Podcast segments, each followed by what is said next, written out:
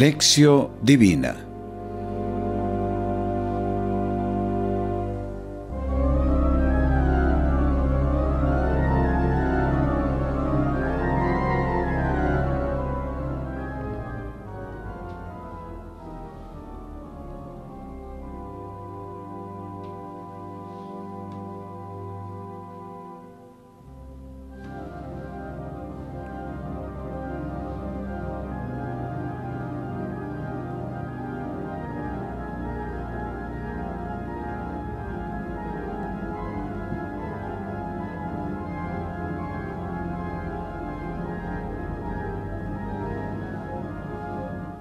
Oración inicial.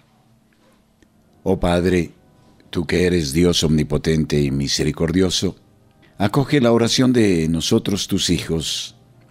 El Salvador que tú has enviado, luz nueva al horizonte del mundo, surja y brille sobre toda nuestra vida. Por Jesucristo nuestro Señor. Amén.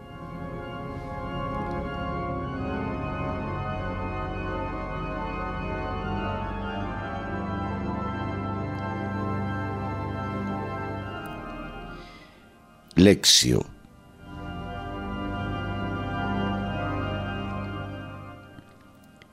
Proclamación del Santo Evangelio según San Juan capítulo primero versículos 35 a 42. Gloria a ti, Señor. Al día siguiente Juan se encontraba de nuevo allí con dos de sus discípulos Fijándose en Jesús que pasaba, dice, He ahí el Cordero de Dios. Los dos discípulos le oyeron hablar así y siguieron a Jesús. Jesús se volvió y al ver que le seguían les dice, ¿qué buscáis? Ellos le respondieron, Rabí, que quiere decir maestro, ¿dónde vives? Les respondió, Venid y lo veréis. Fueron pues, vieron dónde vivía y se quedaron con él aquel día. Era más o menos la hora décima. Andrés, el hermano de Simón Pedro, era uno de los dos que habían oído a Juan y habían seguido a Jesús. Este se encuentra primeramente con su hermano Simón y le dice, Hemos encontrado al Mesías, que quiere decir Cristo. Y le llevó donde Jesús, Jesús, fijando su mirada en él, le dijo, Tú eres Simón, el hijo de Juan. Tú te llamarás Cefas, que quiere decir piedra.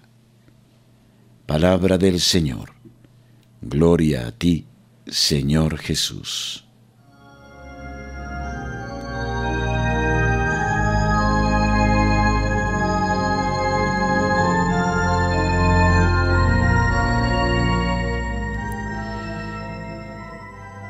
Meditación.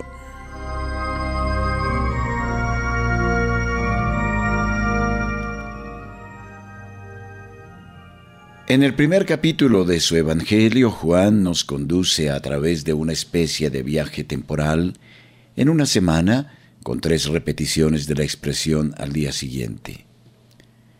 Nuestro pasaje nos ubica en el segundo de estos momentos, el central y por lo tanto el más importante, caracterizado por el itinerario físico y espiritual que hacen los primeros discípulos de Juan hacia Jesús. Es el día siguiente del encuentro, de la elección, del seguimiento. Nuestra escena está atravesada de manera muy viva por el intercambio intenso de miradas, de Juan hacia Jesús, de Jesús a los dos discípulos, de los discípulos a Jesús, y finalmente es Jesús el que dirige nuevamente su mirada a nosotros en la persona de Pedro.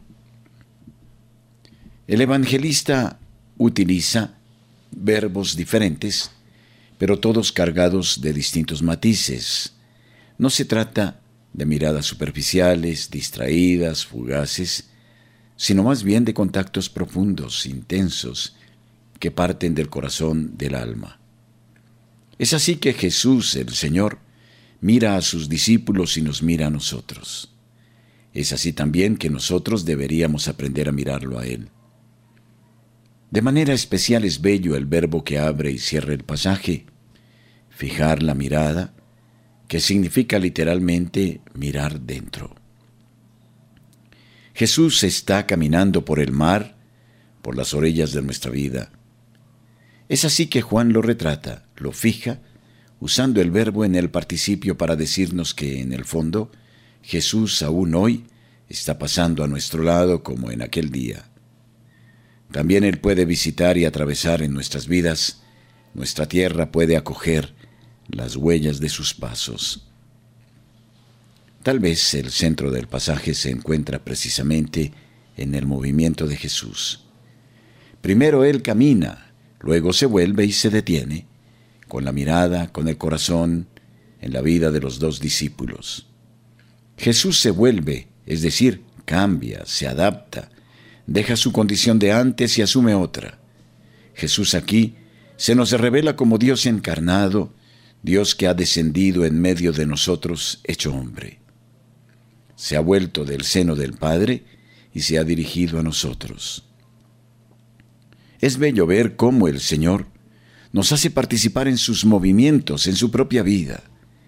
Él, de hecho, invita a los dos discípulos a venir a ver. No se puede estar detenido cuando se ha encontrado al Señor. Su presencia nos pone en movimiento, nos hace levantar de nuestras viejas posiciones y nos hace correr. Tratemos de recoger todos los verbos que hacen referencia a los discípulos en este pasaje. Siguieron, le seguían, fueron, vieron, se quedaron con él. La primera parte del pasaje se cierra con la experiencia bellísima de los primeros dos discípulos que se quedaron con Jesús. Lo han seguido, han entrado en su casa y se han quedado allí con Él. Es el viaje de la salvación, de la verdadera felicidad que se ofrece también a nosotros. Basta solamente con aceptar quedarse, con ser firmes, decididos, estar enamorados, sin ir de aquí para allá, hacia uno u otro maestro del momento, uno u otro nuevo amor de la vida. Porque cuando está Jesús, el Señor, cuando hemos sido invitados por Él, realmente no nos hace falta nada.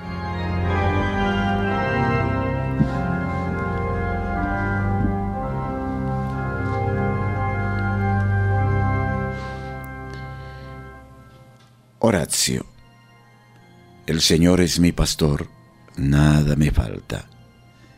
En verdes praderas me hace reposar y me conduce hacia aguas frescas. Conforta mi alma, me guía por el camino justo por amor de su nombre. Aunque camine por valles oscuros, no temo ningún mal, porque tú estás conmigo. Salmo 23.